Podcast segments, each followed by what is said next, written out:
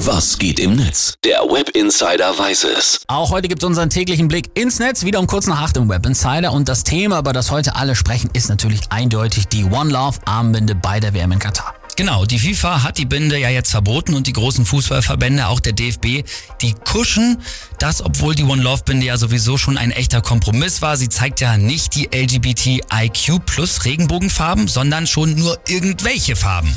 Tja, und selbst das ist scheinbar zu viel für Katar und damit auch für die FIFA und das ist wirklich lächerlich. Ja, sollten Spieler dann doch mit der Binde auflaufen, droht eine gelbe Karte und das ist ja jetzt ehrlich gesagt nichts gegen das, was die iranischen Spieler ja. erwartet, nachdem sie ja gestern aus Protest ihre Nationalhymne nicht mitgesungen haben. Unglaublich, denen droht im schlimmsten Fall nicht die gelbe Karte, sondern die Todesstrafe, ja. Knast oder auch Ausweisung aus dem Heimatland. Einfach nur krass, wie politisch diese WM jetzt schon ist. Ja, geht sogar so weit, dass auch die belgische Nationalmannschaft ihr Trikot ändern muss. Bei denen steht wohl Love im Kragen. Geht auch nicht, sagt oh, die FIFA. Gottes Willen, jetzt ist Liebe an sich schon verboten, ja, ja? ja? Oh Mann.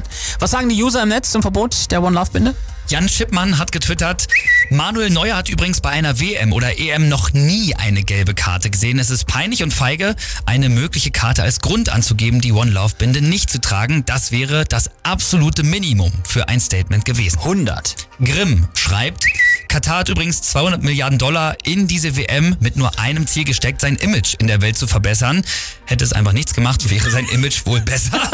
Auch das stimmt 100 Prozent. Äh, Moritz Hürtgen schreibt noch, schade, dass sich Manuel Neuer nicht mit dem frisch als schwul geouteten FIFA-Präsidenten solidarisch zeigen will. Ja, sehr gut. Sehr gut. Und der Postillon, auch sehr witzig, die haben so ein Bild gepostet, wo unsere DFB-Elf steht mit so krummem Rücken und sie schreiben, Sorge um DFB-Team, kann die Nationalmannschaft ohne Rückgrat überhaupt spielen?